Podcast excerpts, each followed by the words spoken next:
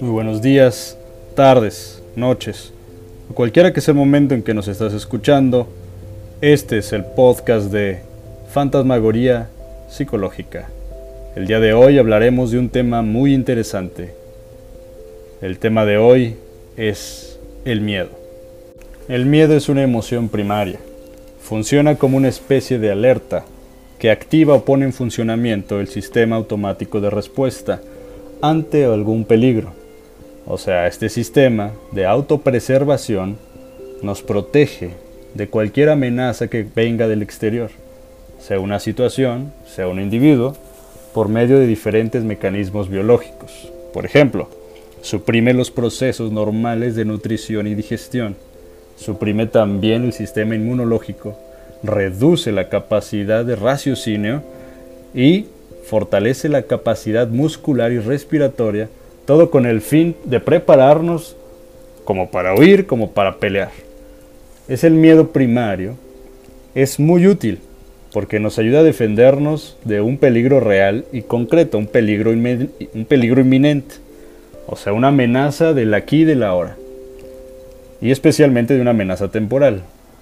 Pero cuando la amenaza que percibimos no es del aquí ni del ahora, y muy importante, no es temporal, sino que permanece, no se disipa, entonces este sistema automático de respuesta, este sistema de autogestión, se vuelve dañino para nosotros, porque nos impide nutrirnos, nos impide pensar, nos impide tomar decisiones y nos impide defendernos de los problemas, o sea que nos paraliza. Desafortunadamente este tipo de miedo es el que más estamos acostumbrados en la actualidad. Este estado de miedo tan adverso para nosotros nos surge entonces de una amenaza concreta y temporal, o real, sino que es el producto de procesos mentales psicológicos muy propios de nuestra vida moderna y social. O sea, es que, que es un miedo que nace de nuestra imaginación, o lo hemos aprendido. Y sobre todo, tiene que ver no como algo que se percibe peligroso en el presente, sino con algo que nos figuramos que va a suceder en el futuro.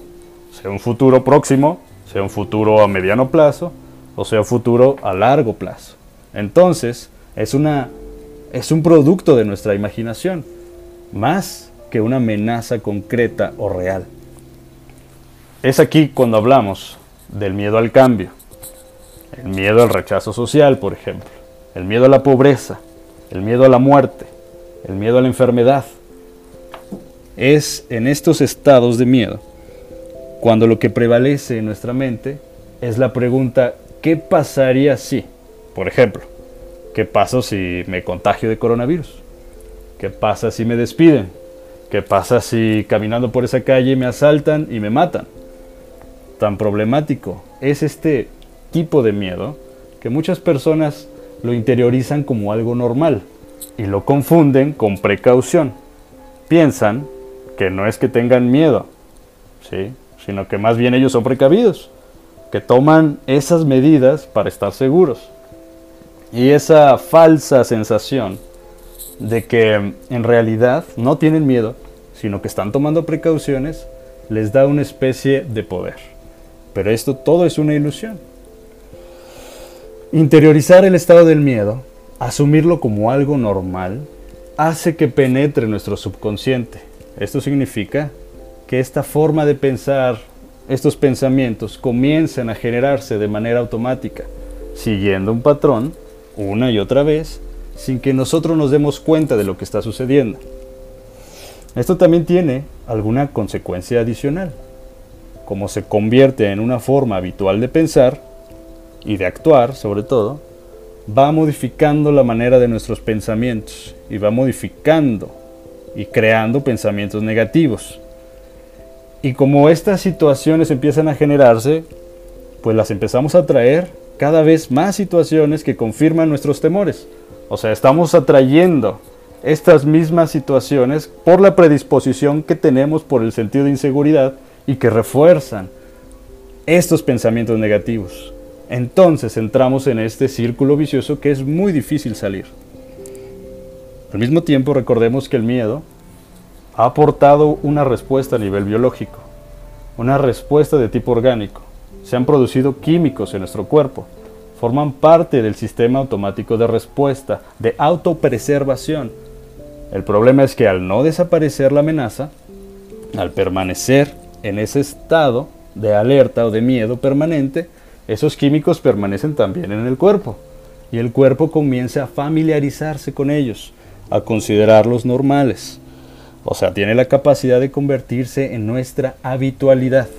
Y nosotros nos acostumbramos a sentir miedo. Y esto hace que corramos el riesgo de permanecer atrapados en ese estado de miedo permanente.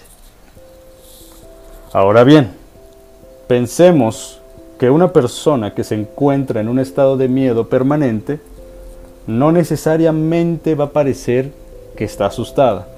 O sea que normalmente, de hecho, una persona de este tipo, una persona que se encuentra en este estado de miedo permanente, ni siquiera parece asustado.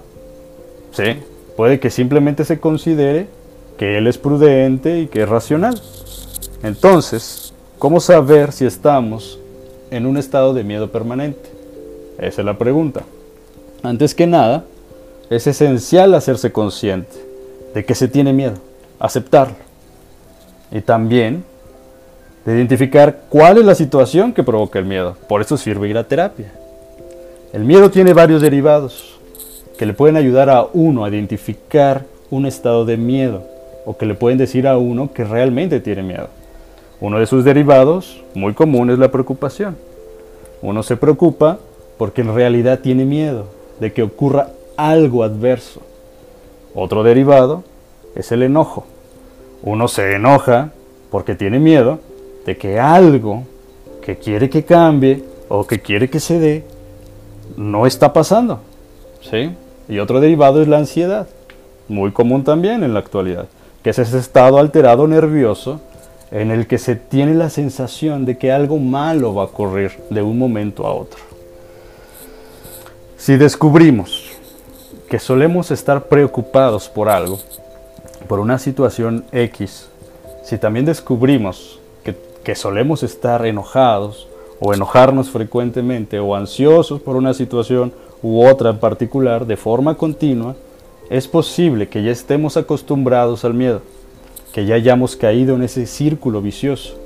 Si además de eso buscamos de forma activa justificaciones o razones que nos hagan o que nos permitan seguir preocupados o enojados o ansiosos, entonces significa que hemos caído en ese estado permanente de miedo.